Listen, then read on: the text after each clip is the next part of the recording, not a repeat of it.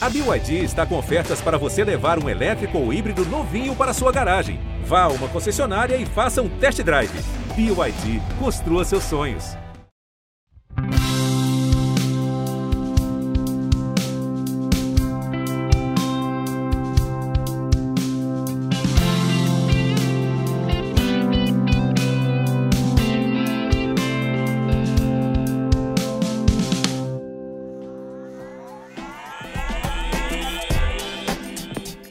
Chegando você, tudo bem? Eu sou o Prota e está no ar mais um episódio do nosso podcast do Cientista do Esporte. E antes de entrarmos no nosso conteúdo de hoje, vale sempre lembrar que estamos em várias plataformas de podcast como Spotify, Apple, Google e Castbox e também na página do meu blog em ge.globo barra o Cientista do Esporte.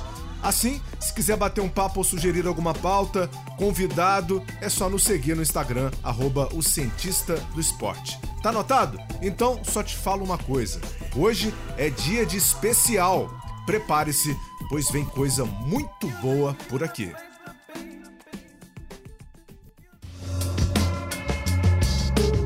Sabe aquela história de que a gente só dá valor para algo ou se lembra que aquilo existe quando dói, incomoda, quando o problema aparece? O ser humano passa por isso com diversas coisas na vida, a começar pelas partes do seu corpo.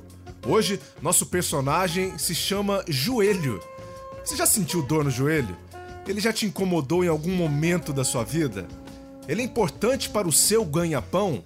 Pois é, essa estrutura é tão fundamental na vida dos atletas que merece um especial que vou dividir em dois episódios, trazendo gente que entende do assunto e que também sentiu no osso os impedimentos de uma lesão. No primeiro episódio da série, você vai entender a fundo os processos de lesão no joelho nos esportes de contato, as cirurgias mais empregadas e os métodos de recuperação. Vai conhecer um pouco a história de Pedrinho, ídolo do futebol brasileiro e meu companheiro de canais Globo. Ele também passou por cirurgias grandes nos joelhos e nos conta como foi todo o processo, do momento da lesão até o retorno ao esporte. Para costurar o conteúdo, teremos o médico e mestre em ortopedia, o especialista também em cirurgia de joelho da Santa Casa de São Paulo e do Hospital Sírio-Libanês, o Dr. Pedro Baches. Vamos contar também com o fisioterapeuta e professor da Universidade Federal do Ceará, o Dr. Gabriel Leão, especialista na área e que toca o canal do YouTube Joelho em Evidência. Já no segundo episódio, você vai conhecer a história de Tiago Marreta, atleta de MMA do UFC ídolo nacional e que viveu momentos tensos em sua luta mais importante da carreira pelo cinturão mundial contra John Jones, quando lesionou seriamente os dois joelhos. Vamos passar por todos os processos pré e pós-operatórios até o dia em que voltou a chutar depois de tanto tempo. É uma história emocionante. Teremos também depoimentos de parte de sua equipe nessa longa caminhada. A partir de agora. Ah, o joelho. O esporte se curva para essa famosa estrutura. Atletas não conseguem chegar ao seu melhor sem sua permissão. Se ele disser não, está tudo acabado. Mas, como parte do nosso corpo, ele precisa ser muito bem cuidado. E antes de pensarmos no esporte.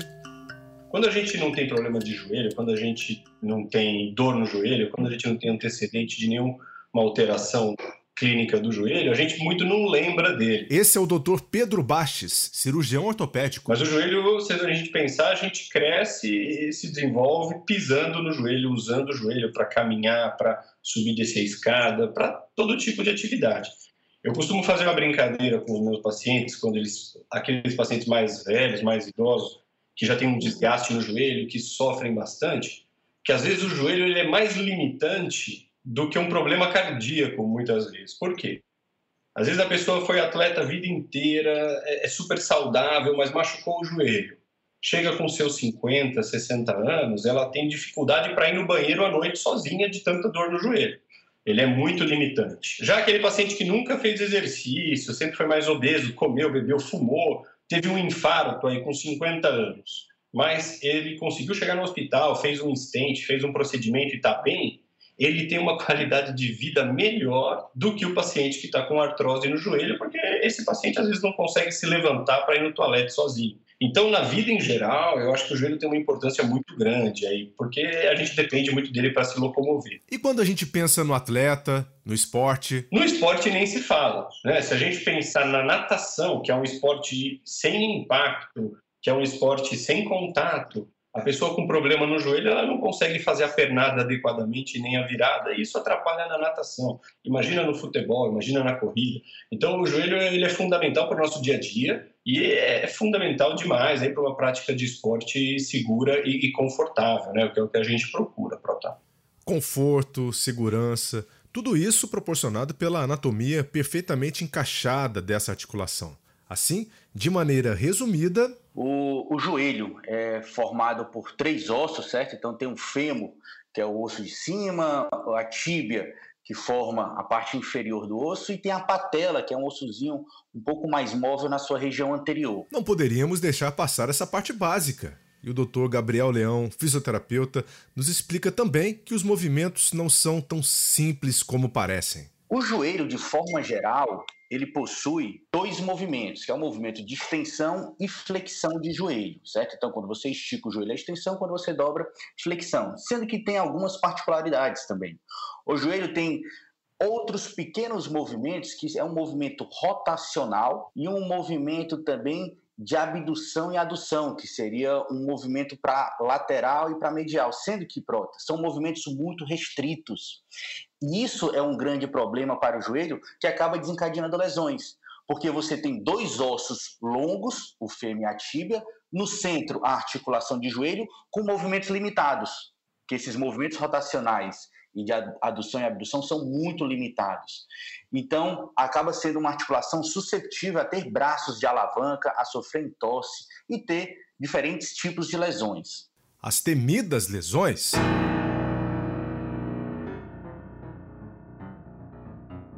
Que custam caro, que tiram o atleta de circulação.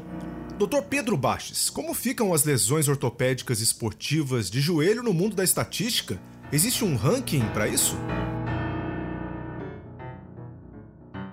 tem um ranking sim, que é a lesão do ligamento cruzado anterior, que ela em meu, 95% das vezes é decorrente de algum acidente em prática esportiva, ela é a cirurgia ortopédica eletiva mais feita no mundo.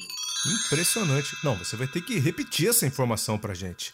É a primeira do mundo? Exatamente. A cirurgia ortopédica eletiva mais feita no mundo. Ou seja, na prática esportiva, a gente tem aí o joelho como o principal a principal articulação acometida por uma lesão né, decorrente da prática esportiva que necessite de tratamento cirúrgico. Ou seja, o joelho está na frente, está tá liderando. Então, já está mais do que justificado esse nosso episódio especial. E aqui se pode atribuir isso. Isso vem muito do quê? Pô, o esporte mais praticado no mundo, futebol. Né? E o joelho é muito exposto no futebol. Todo esporte de contato com mudança de direção súbita, é, ele exige do ligamento cruzado anterior. Então, ele põe em risco o ligamento. Então, se você pensar, vôlei não tem contato, mas tem movimentação súbita, handball, basquete, futebol, rugby, futebol americano, todo esporte coletivo em si, ele exige muito do ligamento cruzado anterior. Então, eu acredito que, assim, em termos de cirurgia eletiva, o ligamento cruzado anterior dentro do joelho lidera aí na, na, nas lesões ortopédicas. E quais os mecanismos mais comuns também dessas lesões, doutor Gabriel? Em jogadores de futebol, é muito comum as lesões no joelho pelo que a gente chama de mecanismo traumático indireto. Ou seja, não tem um contato com outro atleta. Muitas vezes a pessoa sofre um tosse de joelho na hora que está fazendo um movimento de pivô, que é um movimento de giro sobre a perna, com a perna apoiada no solo, quando aterrissa de um salto, quando vai realizar algum movimento de desaceleração com mudança de direção. Esses mecanismos acontecem no jogador de futebol e nas modalidades mais intensas de contato, como nas lutas, por exemplo. Já em luta, é o contrário. O mecanismo mais comum é o mecanismo que a gente chama de traumático direto, que seria, por exemplo, na hora que recebe um chute na região lateral do joelho, na hora que sofre um golpe com uma, uma alavanca, por exemplo, de uma técnica de judô, uma técnica de jiu-jitsu, que acaba gerando um movimento torsional, mas que tem um contato direto ali no joelho. Então, os mecanismos são diferentes e as estratégias de prevenção também são diferentes. Entraremos no assunto da prevenção em profundidade mais à frente. Vamos chegar lá. Antes, como é que os médicos dividem as lesões para efeito de tratamento, doutor Pedro? Então, pronto, hoje em dia é assim, a gente tem as lesões não cirúrgicas e as lesões cirúrgicas. Então, o, tudo pode acometer o atleta. As lesões não cirúrgicas, elas são lesões mais por sobrecarga. Então, são tendinites, é a condromalácia, é a tendinite anterior do joelho, que a gente chama de joelho do saltador. Né? Então, é, é, tem diversas causas, mas a principal causa de uma lesão por sobrecarga não é o overtraining, não é o cara passar do ponto, mas talvez sim o cara não tá equilibrado, de, é, não ter a musculatura super equilibrada. Na impressão que eu tenho, esse tipo de lesão, por, por, por exemplo, no futebol a gente não vê muito. Não vê o jogador afastado com uma tendinite, não vê o jogador afastado com uma condromalácia, porque eles têm um, um preparo muscular super adequado. A gente vê menos isso. Em esportes exclusivos de salto, por exemplo, como o salto em distância, o atletismo, a gente acaba vendo um pouco mais, porque apesar de todo o preparo que o atleta tem, muscular, é muita repetição, é muito salto, é muita sobrecarga anterior. Tá? Mas, no geral, a gente, é, as lesões não cirúrgicas, a gente consegue controlar super bem com reequilíbrio muscular. Então, é muito comum no dia a dia, mesmo fora do esporte, a pessoa ter uma condromalácia, ter uma dor anterior. Isso a gente consegue controlar super bem com, o, com um reequilíbrio muscular. Já as lesões cirúrgicas do joelho, é, o que mais a gente vê em prevalência, né? Lógico, igual a gente falou, ligamento cruzado é bem prevalente, a lesão de menisco é bem prevalente, e tem algumas outras lesões ligamentares que às vezes podem acontecer. Uma que é bastante prevalente é a lesão do ligamento colateral medial, que é um ligamento que a gente tem na parte de dentro, que às vezes um pequeno entorse, tudo pode levar à ocorrência dessa lesão, mas é uma lesão não cirúrgica, é uma lesão que a gente afasta o jogador um mês, um mês e meio de uma boa fisioterapia e isso se resolve. No atleta profissional, as lesões de ligamento cruzado anterior e as lesões de menisco, elas tendem a ir mais para o lado cirúrgico, pensando na preservação da prática esportiva com qualidade, ou seja, de devolver a função para o joelho, e pensando na longevidade do atleta também, porque você deixá-lo sem uma estrutura importante assim pode abreviar demais a carreira, além de prejudicar demais o nível esportivo que ele está sendo que, que ele oferece, entendeu? Bem, já deu para perceber que a temática central acaba ficando em cima das lesões. Vida de atleta não é fácil, principalmente quando é afetado por esse problema. Hora de colocarmos na roda o primeiro atleta do nosso episódio, o ex-jogador de futebol cracaço de bola, Pedrinho. Seja bem-vindo ao Cientista.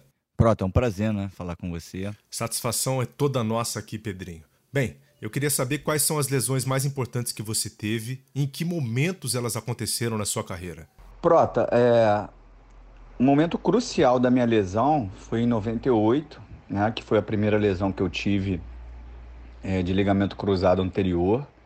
Eu tinha sido convocado numa quinta-feira e dois dias depois é, eu tive uma lesão grave e não pude me apresentar à seleção brasileira. Momento para a gente abrir um parêntese e voltar no dia 6 de setembro de 1998, quando o Vasco enfrentou o Cruzeiro em São Januário.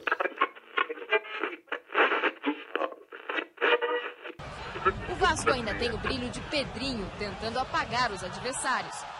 O primeiro confronto entre esses novos convocados era para ser uma tarde apenas de alegria, principalmente para os mais jovens que estão contando os dias para vestir pela primeira vez a camisa da seleção. Mas a partida teve, além de belas jogadas, lances de violência e dor. Pedrinho leva as mãos à cabeça. Dói mais o sonho partido, que é fora do amistoso do dia 23, do que o joelho direito for confirmada a ruptura nos ligamentos do joelho, Pedrinho pode ficar cinco meses afastado do futebol. Pela experiência, pelo exame que fiz, acho muito difícil que a ressonância não confirme a suspeita da lesão do ligamento cruzado.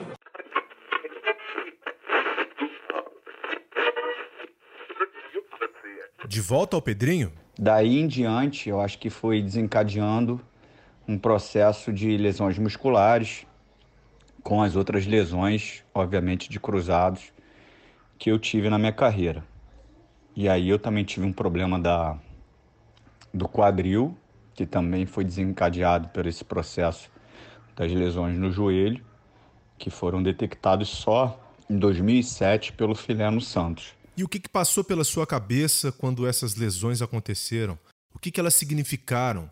Quais eram as suas principais preocupações, Pedrinho?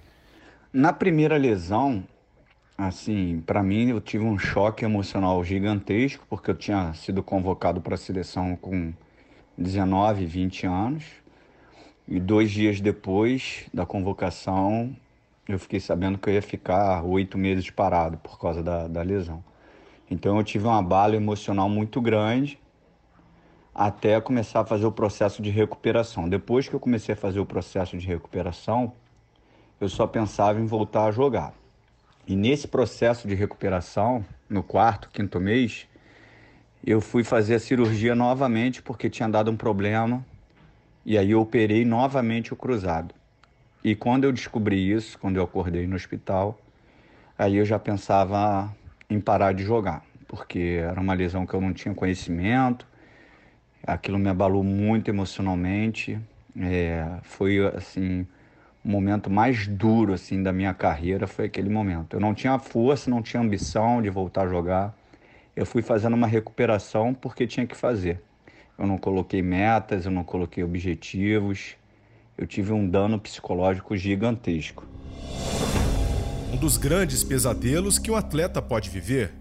De fato, a lesão do LCA afasta o jogador do esporte profissional por um bom tempo e muitos fatores devem ser levados em consideração para isso. A lesão de Pedrinho foi causada por uma entrada violenta do zagueiro do Cruzeiro, um mecanismo traumático direto. Vale trazer detalhes de como a cirurgia é realizada com o Dr. Pedro Baches.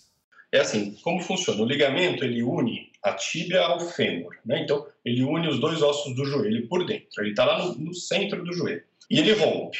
Antigamente já tentou se dar ponto nesse ligamento, então você fazia um corte no joelho dava um ponto no ligamento. Esse ponto não funcionava, esgarçava e acabava que era retirado, que o ligamento ficava sem função. Hoje em dia tem uma escola tentando dar ponto de novo, com instrumental especial e tudo, mas não é algo que eu acredito, tá? O que eu acredito? Na reconstrução, ou seja, você faz um novo ligamento a gente sempre faz um novo ligamento a partir de alguma estrutura. Então você pega uma estrutura do atleta, algum tendão, algo assim, e transforma, tira isso, retira, remove, leva para uma mesa especial, prepara essa estrutura, deixa ela no formato de um ligamento e a gente, pela câmera de vídeo, coloca essa estrutura onde o ligamento estaria e prende em cima e embaixo, ou com grampos especiais, né, no fêmur, ou com parafusinhos próprios de ligamento. Então, é uma cirurgia onde a gente retira um tendão de um atleta e, a partir do uso da câmera de vídeo, da artroscopia, a gente pega esse tendão que a gente já transformou ele em formato de ligamento, coloca onde o ligamento se origina e, e, se insere e prende. Então, basicamente, é uma cirurgia que a gente faz por vídeo, utilizando tendões da própria pessoa. E quais tendões que podem ser utilizados? De quais músculos? A gente pode tirar tendões de quatro locais da pessoa três do joelho, que é o tendão do quadríceps, o tendão patelar, ou os flexores, que a gente chama de pata de ganso. Esse é o que eu mais uso. E a gente tem usado atualmente, num estudo clínico que a gente tem feito, metade de um tendão do pé. A gente tira metade de um tendão do pé, que chama tendão sulcar, e junto dos tendões do joelho a gente faz um reforço para ter um ligamento mais espesso. Então, basicamente, é, é assim que a gente faz: usa o tendão e, por vídeo, reconstrói o ligamento lá dentro. Muito bom. E é aí que o tendão se transforma em ligamento, não é? É a mágica que o nosso corpo consegue fazer, podemos dizer assim, né? Aí é a coisa mais bonita. O que, que é? O processo de religamentização. Quando a gente tira o tendão, então vamos supor, é, você machucou o joelho, eu vou te operar, eu tiro o seu tendão. Aí eu levo para uma mesa especial, você é anestesiado, depois não dói. Eu levo para uma mesa especial e preparo ali esse tendão no formato de um ligamento. E deixo ele pronto para levar de volta para dentro do seu joelho agora. No momento que eu tirei o tendão do seu corpo, ele perdeu a inervação e perdeu a irrigação sanguínea. E eu reimplanto ele em você. Em um mês, um mês e meio, esse tendão está completamente morto dentro do seu joelho. Está na fase de necrose que a gente fala. E o que, que sobra do tendão lá dentro? Sobra um arcabouço de colágeno como se fosse uma grade, né? como se fosse umas vigas de metal, um arcabouço mesmo de colágeno e só. E devagarzinho, esse arcabouço de colágeno vai sendo repovoado de células de irrigação sanguínea, de inervação. E esse processo dura mais ou menos um ano. Então é o tempo que o ligamento vai estar tá cicatrizando, amadurecendo lá dentro, se tornando realmente um ligamento. Isso dura um ano. Antigamente a gente queria colocar o cara para jogar bola de novo com quatro meses, quatro meses e meio. Isso não funcionou. E aí a gente sempre teve aqueles seis meses meio clássicos, né? Puxa, machucou o ligamento? Operou, seis meses sem jogar futebol. Enquanto isso, vai preparando o corpo, vai fortalecendo, vai fazendo exercício de equilíbrio e tudo. Hoje em dia, esses seis meses viraram sete, oito. Tá? Por quê? Porque apesar do ligamento demorar um ano para cicatrizar lá dentro, a gente sabe que a taxa de ruptura entre oito meses e aquele que retorna com oito meses e aquele que retorna com nove meses é igual. Então, com sete meses e meio, oito meses, é um tempo muito seguro para a pessoa voltar a praticar atividade física full, né, do jeito que ela sempre fez, apesar do ligamento ainda não estar tá 100% religamentizado lá dentro. Isso quando tudo segue normalmente. Os planos com Pedrinho na recuperação não saíram como esquematizado. Ele ficou um bom tempo afastado dos gramados, isso com 21 anos de idade e na grande fase da carreira. Eu não consigo te precisar, mas entre a primeira e segunda cirurgia, porque eu nem voltei a jogar depois da primeira, na recuperação já tive que fazer outra cirurgia, eu acho que deu quase dois anos, Prata.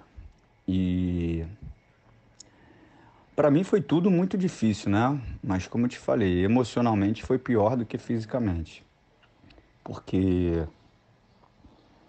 eu não fiquei colocando objetivos, metas, nada. Eu só pensava em me recuperar para voltar a andar e não queria mais jogar. Eu não tive uma mente forte de, ó, oh, vou me recuperar, vou voltar a jogar, vou fazer isso, vou fazer aquilo. Não. Eu fiquei muito abalado. Eu acho que assim, como eu te falei, cara, psicologicamente aquilo me afetou e afetou durante muito tempo.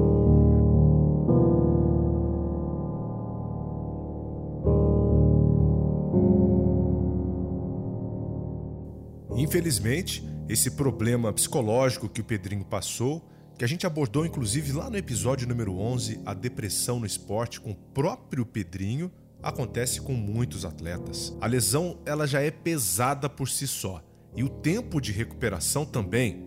Então, como resolver isso, Dr. Pedro Baches? É terrível, né? Porque assim, no atleta não profissional, é o que a gente vê. Quando passa tudo, a pessoa chega pra gente e fala: "Olha, foi muito mais legal e muito mais rápido do que eu imaginava". No atleta profissional é um pouco mais difícil, né? Porque porque realmente ele vai sentir mais, eu acredito, pelo dia a dia dele o que a gente vê. Eu operei muita menina do, do, da seleção brasileira, né, numa época que a gente cuidava das, das meninas da CBF lá, no, na, lá na faculdade. Da, da, do pessoal que foi titular, eu acho que na, na, penúltima Olimpíada, eu tinha operado ligamento de seis daquele time titular. E a gente via o quanto que elas sofriam na recuperação, né? Porque é realmente sofrido. Hoje eu tenho duas grandes preocupações com a cirurgia do ligamento cruzado. Uma delas é o, o, o, a gente vem estudando um, um, um ligamento que a gente está tentando descrever que daria uma ajuda aí na parte interna do joelho a gente não ter novas rupturas. A outra preocupação é, é, é, a preocupação psicológica, porque é terrível. A pessoa treina todo dia, joga todo fim de semana, mas de repente ela rompe o cruzado e ela acha que o mundo dela acabou. E realmente uma parte do mundo dela acabou. E o que seria o ideal para esse paciente atleta? Então, hoje em dia, para a gente pensar num, num, cruzado ideal, que eu imaginaria na cirurgia de cruzado ideal, é aquela indolor, é aquela feita o quanto antes, e é aquela que, num acompanhamento pós-operatório, a gente consiga transformar a, a, o pós-operatório numa forma um pouco mais lúdica e a pessoa consiga se entreter e consiga perceber que está evoluindo e consiga perceber que o objetivo dela, que é voltar à prática do esporte amador ou profissional, está dia após dia mais perto. Né? Isso é uma barreira terrível no, no, ligamento cruzado, porque no momento que a pessoa rompe, ela pensa, vou ficar meio ano parado. Pô, como assim? Eu jogo bola todo dia. Ou eu sou profissional, eu sou o Pedrinho, craque, como que eu vou ficar parado três vezes, uma depois da outra? É um negócio meio terrível. Entende? Não é só joelho, é muito mais do que isso. O atleta profissional ainda consegue um psicólogo, consegue acesso a algo assim, o amador muitas vezes não consegue. Quando eu tenho acesso à parte de psicólogo, eu gosto do acompanhamento de psicólogo no, logo de início, tá? Mas o que eu gosto de fazer, eu gosto que o, o, o, a recuperação seja um pouco mais lúdica do que o normal. Então, por isso que eu te falo, ah, fisioterapia duas vezes por dia, todo dia, aquela fisio e dobra e estica. Cara, por que não três vezes por semana isso e algumas vezes academia sozinho e uma semana faz... é, um mês fazendo bike, dois meses fazendo transporte, fazendo corrida a partir dos quatro meses em volta do campo, tentar transformar o negócio em algo um pouco mais lúdico, Prota, porque é muito massacrante aí para a pessoa que está passando por isso. Né? O que a pessoa tem que saber é que cada dia que passar é um dia menos e quanto melhor a gente se reequilibrar a musculatura, melhor a gente se preparar, maior a chance disso ser uma vez na vida e nunca mais. E as estratégias para se evitar problemas passam pela fisioterapia? Afinal, ela é parte fundamental nesse quebra-cabeça, mesmo antes da cirurgia ser realizada, não é, doutor Gabriel? A fisioterapia vai entrar preparando funcionalmente esse paciente para a cirurgia. Por que eu falo isso? Já é sabido, Prota. Se você vai para uma cirurgia de, de, de, joelho, se você tem maior força no quadríceps, se você tem menor edema, maior amplitude de movimento, maior capacidade funcional, o seu pós-operatório é muito melhor. A sua taxa de sucesso, mesmo seis meses, nove meses depois da cirurgia, é muito maior do que aquelas pessoas que vão para a mesa de cirurgia com muita dor, com edema no joelho, com quadríceps muito fraco, com déficit de, importante de amplitude de movimento. Então, a fisioterapia já vai preparar essas é, preparar o paciente, tomando cuidado com essas variáveis que eu acabei de falar. E no pós-operatório? Procedimento cirúrgico, fisioterapeuta não vai, não vai atuar, mas é importante nós conhecermos o que for feito, até para a gente preservar as estruturas e o tempo cicatricial necessário para cada estrutura que tem suas particularidades no pós-operatório. E não tem segredo no pós-operatório, o tratamento inicia logo no primeiro dia. Se tiver acesso dentro do hospital, acabou a cirurgia, já começa o controle de edema, manutenção de amplitude de movimento, ativação de quadríceps e assim vai sucessivamente. Não tem essa de esperar seis semanas, oito semanas é, a priori, né? A não ser que tenha algum caso particular para iniciar o tratamento fisioterapêutico. Mas no pré-operatório, o, o, o fisioterapeuta iria trabalhar essas variáveis que eu acabei de falar para você para garantir um maior sucesso no pós-operatório. Eu falo para você, se tiver alguém aqui que já rompeu algum ligamento do joelho, aqui especificamente o LCA, que acaba sendo o mais comum, aquelas pessoas que fazem um pré-operatório, o pós-operatório é muito, muito mais tranquilo, é menos doloroso, mais rapidamente você volta às suas atividades laborais, sua prática esportiva, dependendo do nível, você consegue retornar até um pouco mais precoce. E as coisas mudaram muito nessa área. Pedrinho viveu eras diferentes. Tem total noção disso? Prota, a... o pior momento para recuperação é quando, ainda mais na época que eu jogava, a fisioterapia ela era bem monótona. É, não era uma, uma fisioterapia ativa, né? É, eu ficava sentado, deitado, botando gelo e todo mundo ia para o campo. Por isso que eu falo que psicologicamente ela foi me comendo, né? Porque você fica ali sozinho, todo mundo vai para o campo treinar e você começa a pensar diversas coisas que não são positivas e é muito difícil. Eu acho que o momento, o processo de, de retorno para os campos na época, para mim, como é, já tinha acontecido a primeira vez, foi a segunda cirurgia, foi bem complicado, muito complicado psicologicamente. Agora preste bem atenção nessa informação? As pessoas que jogam bola, o atleta, profissional ou não, tem que entender um, um, um grande problema do ligamento cruzado. Nos primeiros dois anos após a cirurgia, a chance de você romper de novo o mesmo joelho ou o contralateral, ela é de 38%. 38% de, de chance de uma nova ruptura, tanto do mesmo lado quanto do contralateral nos primeiros dois anos, é quase metade das pessoas. Como que a gente vai evitar isso? Com um preparo pós-operatório muito bom, né? É, com um, um, fortalecimento muscular adequado, com uma capacitação é, cardiopulmonar adequada. Pedrinho entrou para essa estatística, anos de recuperação, frustrações. E o desempenho em campo foi prejudicado? De desempenho não, Prota. De desempenho não. Depois que eu fiz as três cirurgias de joelho, eu joguei normalmente, né? O problema foi o que eu te falei, aquilo ali desencadeou outros problemas físicos, como as lesões musculares, o desequilíbrio, o desequilíbrio no quadril. E aí a fisioterapia que deveria ser preventiva na época não era, né? Era só tratar a consequência. Isso tudo tem uma explicação científica, Pedrinho. Não é, doutor Gabriel?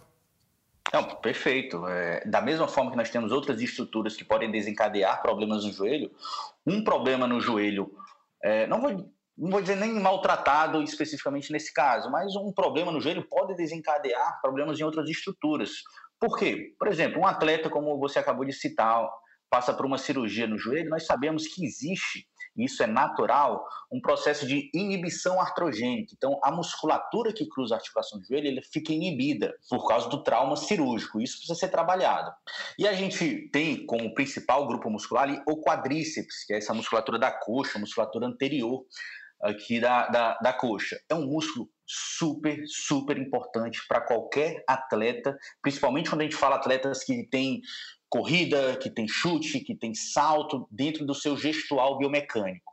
Então, se você de repente passa por um procedimento cirúrgico devido a uma lesão no joelho, você tem essas assimetrias musculares, você tem uma fraqueza muscular persistente, por mais que você tenha uma boa força muscular, mas essa força não é comparada ao lado contralateral, ou então não é o suficiente para a sua demanda esportiva, por exemplo, aqui o músculo quadríceps é um músculo super importante para absorver as forças de reação ao solo na hora que a pessoa está correndo, na hora que a pessoa está aterrissando de um salto. Na hora que esse músculo está fraco, pode ter certeza que o joelho e o quadril vão ser sobrecarregados. Aí, dependendo das estratégias, dependendo das particularidades de cada um, o quadril pode ser sobrecarregado, o quadril contralateral, o joelho contralateral pode ser sobrecarregado, a própria coluna. Então você começa a ter dores, lesões, problemas em outras estruturas distantes daquele foco principal. Mirar no cerne do problema é tarefa de toda a equipe envolvida no tratamento e tudo começa no pós-operatório. Perfeito. Nós temos dois problemas centrais no pós-operatório, e eu falo para você, são problemas simples. A gente aqui tem uma, uma linha de estudo forte para critérios de retorno ao esporte após lesões ligamentares no joelho. A gente tem mais de 300 entre atletas profissionais e recreativos depois de seis meses de cirurgia, ou seja, quando estão no momento de retorno ao esporte. E eu falo sem sombra de dúvidas que os problemas mais simples são os mais encontrados, que é desce de extensão de joelho, ou seja, o atleta passa pelo procedimento cirúrgico toda, e por toda a reabilitação, mas o joelho dele perde amplitude para esticar, ele não consegue estender completamente. E o outro problema é o que você até falou que foi o caso do Pedrinho, a assimetria de força. Então, é uma falha tanto do tratamento fisioterapêutico, uma falha também do, do, do profissional de educação física que acompanhando esse atleta. Esse paciente evolui de tal forma que tem uma fraqueza da musculatura de membro inferior. Então, essas assimetrias musculares e esse déficit de extensão de joelho, eles aumentam os riscos de lesões é, secundárias. Então, aumenta o risco de um paciente evoluir com uma dor patelofemoral, que é a condromalácia patelar, aumenta o risco desse atleta evoluir com uma dor generalizada na região anterior do joelho, aumenta o risco até, essa fraqueza do quadríceps, aumenta o risco até dele ter uma, uma nova lesão do ligamento cruzado anterior na hora que ele retorna ao esporte, se você dá uma, uma alta para um atleta que tem uma assimetria muscular importante. Então, esses são os dois pontos centrais. E o que dizem os estudos, doutor Pedro Baches? E qual a sua experiência em relação a esse retorno à alta performance? Depois da lesão? Isso. Os trabalhos variam muito, né? Sobre é, o nível do retorno ao esporte, sabe, Prota? Tem gente que fala de nível super baixo, tipo 40%. Tem gente que fala de nível super alto, tipo 95% dos atletas retornam ao nível pré-lesão. Se eu te falar que eu tenho certeza absoluta desse número, eu vou estar mentindo. A literatura varia demais. Né? De experiência própria, a gente vê que pô, a grande maioria das pessoas voltam ao nível pré-lesão, que é uma coisa que satisfaz a gente bastante. E do que, que depende isso, na sua visão? É completamente multifatorial. Por quê? Porque a pessoa pode estar super forte, fez musculação seis meses, oito meses, está meio forte pra caramba, tudo, mas não fez muita bike, não fez muito cardiovascular, não gostava de nadar, e voltou a jogar futebol. Legal. Aí ela está jogando um jogo, o que acontece? Com 45 minutos ela está esgotada, porque o, coração e o pulmão não estão trabalhando como trabalharam outrora, entendeu? Esse esgotamento faz o quê? Faz com que a musculatura fadigue também e você acaba expondo o seu ligamento cruzado também. Então, putz, é, é, é, muito multifatorial esse retorno ao esporte. É força muscular, mas é condicionamento cardiopulmonar, é alongamento, é amplitude de movimento. É, é, é algo bem complexo aí, para ser só um ligamentinho, né? É algo que a gente tem que pensar em tudo, porque cada detalhe vai fazer diferença lá na frente para a pessoa, com certeza. E esses detalhes podem não ter sido colocados em prática com o Pedrinho nas duas primeiras cirurgias, Pronto, eu tinha uma visão diferente da fisioterapia na época que eu fiz, né, que eu tive os problemas, e depois em 2007, né. A fisioterapia que eu fiz lá no início das minhas lesões eram muito paradas, assim, e eu comecei a achar que os problemas de lesões que, que eu enfrentei era porque eu era frágil, enfim. Agora eu tô falando das lesões musculares, e não era, cara. Aquilo ali foi consequência é das cirurgias que eu fiz e aí houve um desequilíbrio muscular, corporal, no qual o Filé identificou e meu quadril ele ia desequilibrando por causa que a perna ia ficando mais curta que a outra devido às cirurgias que eu fiz. Então ele ia me equilibrando antes e depois dos treinamentos e eu não tive problema nenhum para jogar. Isso foi com 30 anos. E aí eu percebi que o problema não era não era meu, problema é que ninguém identificava a causa, eles só iam na consequência. Eu machucava, lesão muscular, tratava e voltava a jogar. Ninguém procurava saber o que estava causando. E o Filé fez isso, no tanto que eu joguei 60 jogos no ano. E assim, na sua avaliação, qual foi a maior perda ou prejuízo né, para sua carreira? A maior perda que eu tive foi do número de jogos que eu não atingi porque eu não tive um tratamento específico, sabe? E eu lamento muito isso, de ter encerrado a carreira com poucos jogos, descobrindo que com 30 anos eu joguei 60 jogos em alto nível, campeão paulista, vice-campeão brasileiro, saí na semifinal da Libertadores. Então, assim, com um desempenho técnico muito bom. E isso é que me entristece, que eu perdi praticamente 4, 5 anos de carreira. E se você botar isso no número de jogos, dá 500 jogos, 400 jogos, que eu deixei de jogar por não ter um trabalho correto.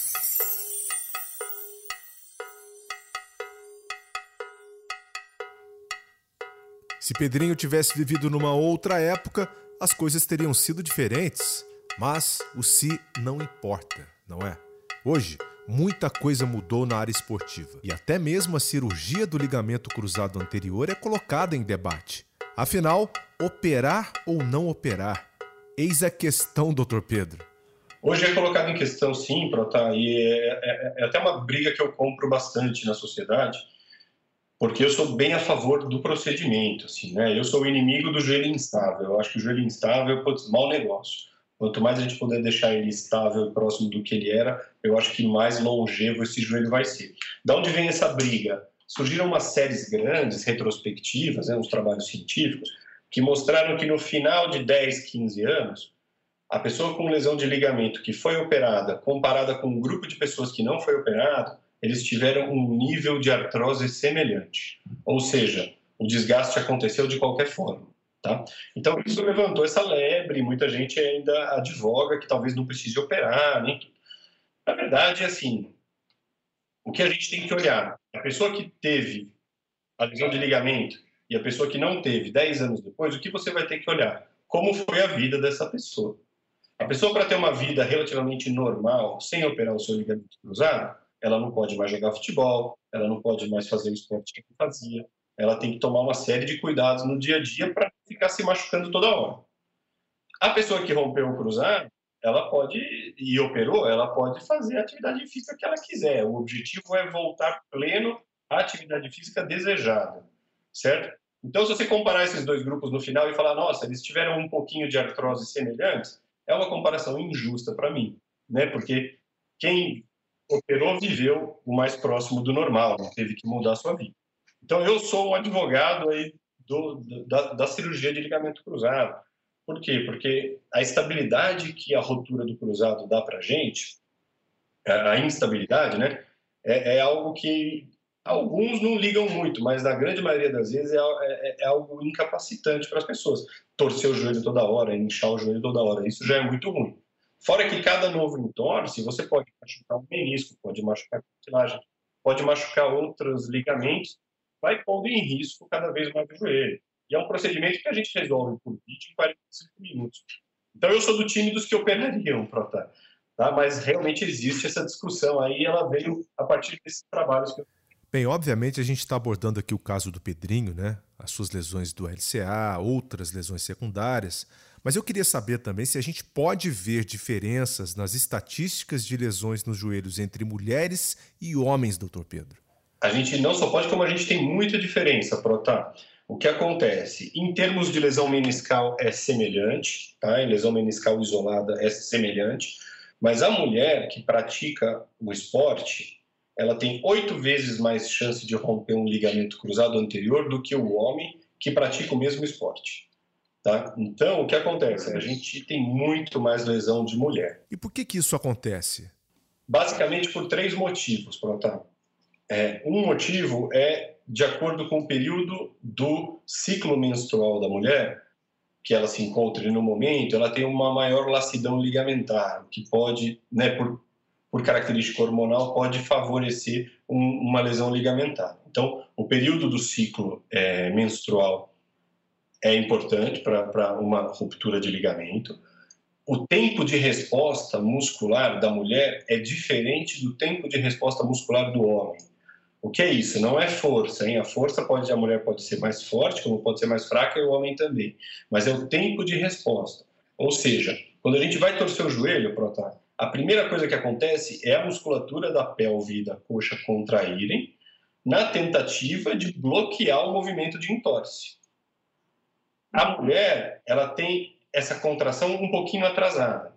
Então, o homem consegue mais facilmente proteger o entorse com a sua contração muscular do que a mulher. O tempo de resposta muscular da mulher é um pouquinho mais lento que o do homem. Então, esse é o segundo fator. E o terceiro fator é o formato do joelho da mulher. Né? O joelho, a gente tem um buraco lá dentro do joelho, no osso, que é onde ficam os ligamentos, né? É um espaço onde estão os ligamentos. A gente chama esse espaço de intercôndilo. No intercôndilo estão os ligamentos cruzados. O intercôndilo do homem é mais largo, mais espaçoso. O da mulher ele é mais apertadinho, mais fechadinho. Então isso também favorece com que se rompa mais o cruzado nas mulheres do que nos homens. Então a mulher tem oito vezes mais chance de romper o ligamento do que o homem no mesmo esporte. Assim, a parte de prevenção de lesões é fundamental e esse trabalho está ganhando uma cara cada vez mais específica. Existem dois passos iniciais que são muito importantes, independente da modalidade esportiva, independente se você é atleta profissional, atleta recreativo, que o fisioterapeuta tem que ficar atento à equipe como um todo, né? Que isso também é responsabilidade do médico, também é responsabilidade do, do profissional de educação física. De volta ao Dr. Gabriel Leão, Primeiro, fazer um levantamento quais as lesões mais graves e as mais frequentes, depois entender qual é o mecanismo, como é dentro da modalidade esportiva que ocorre essa lesão. Se é em contato com outro atleta, se é sozinho, se é aterrissando de um salto, se é correndo, se são nos minutos iniciais da partida, se, não, se são nos minutos finais, você tem que entender isso. E depois entender quais são os fatores de risco. Isso parte muito do conhecimento científico. Você tem vários estudos epidemiológicos publicados no Jornal Americano de Medicina Esportiva, no Jornal Britânico, em várias outras revistas, para citar aqui as duas, talvez, principais, uma das principais, que nos ajudam a já trabalhar essa triagem. Pedrinho, comentarista nos canais Globo, um craque fora de campo também, está alinhado com esse pensamento evolutivo de prevenções e tratamento. Ah, hoje é tudo diferente, né, Prota?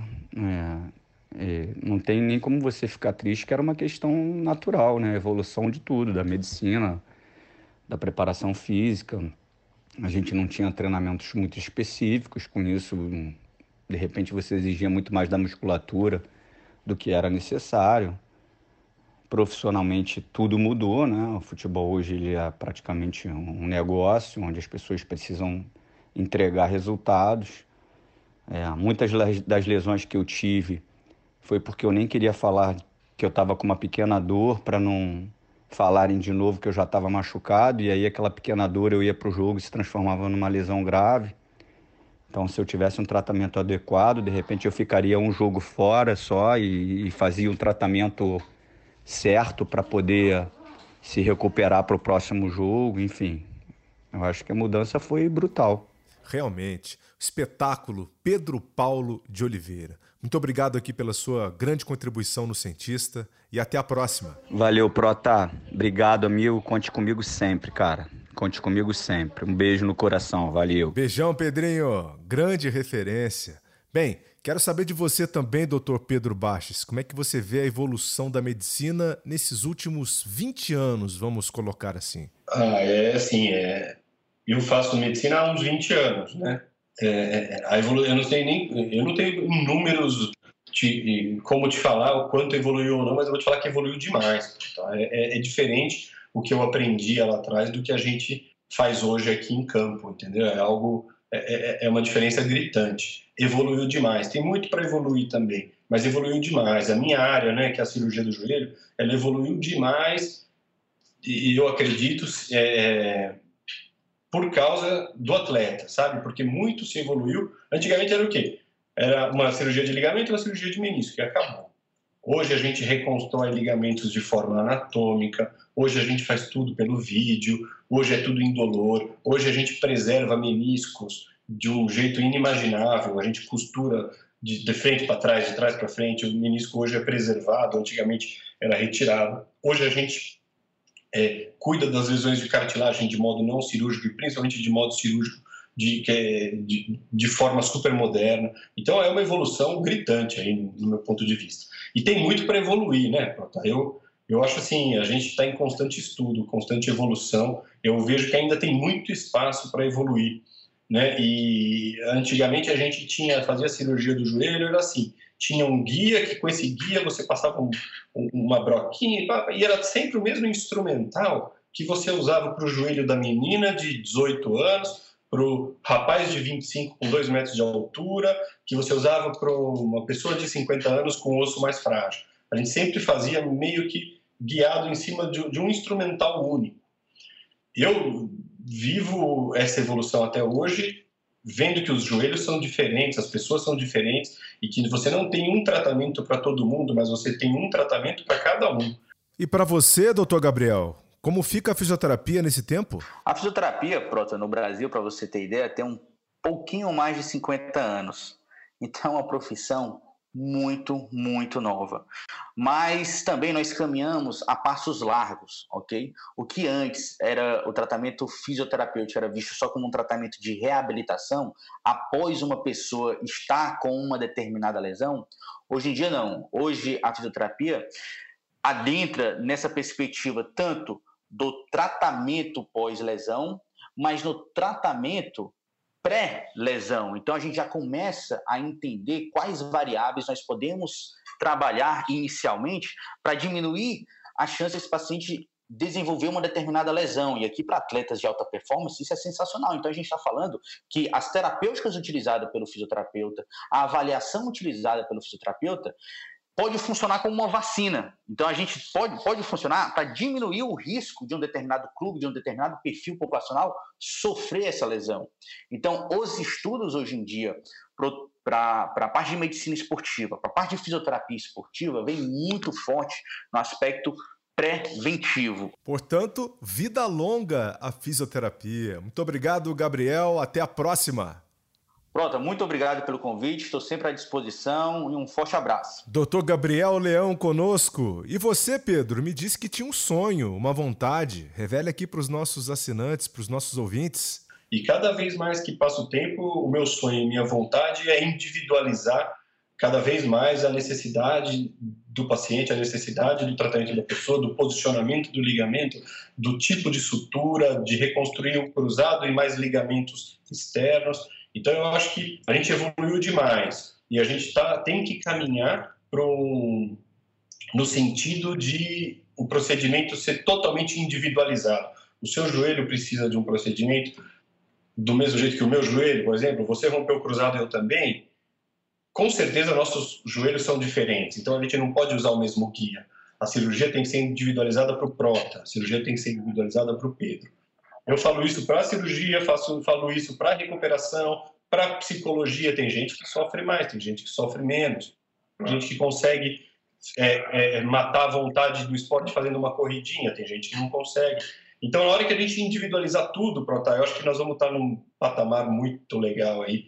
E, e, e, e aquele medo e dor e, aquele medo da recuperação cada vez vai ser menor e vai ser uma coisa um pouco mais lúdica e mais funcional para o futuro também. Excelente. Muito obrigado e até a próxima também, doutor Pedro Baches. Ô, Prota, obrigado eu, cara. Um grande abraço.